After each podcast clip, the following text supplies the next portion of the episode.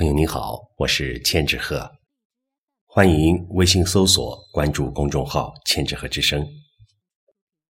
今天和您分享的是老朱的作品《再制屈原》。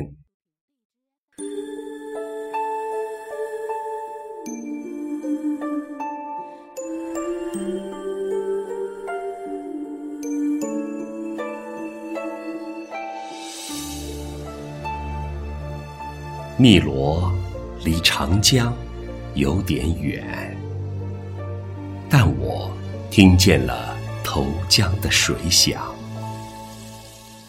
湖南离成都有点远，但我闻见了粽子的芳香。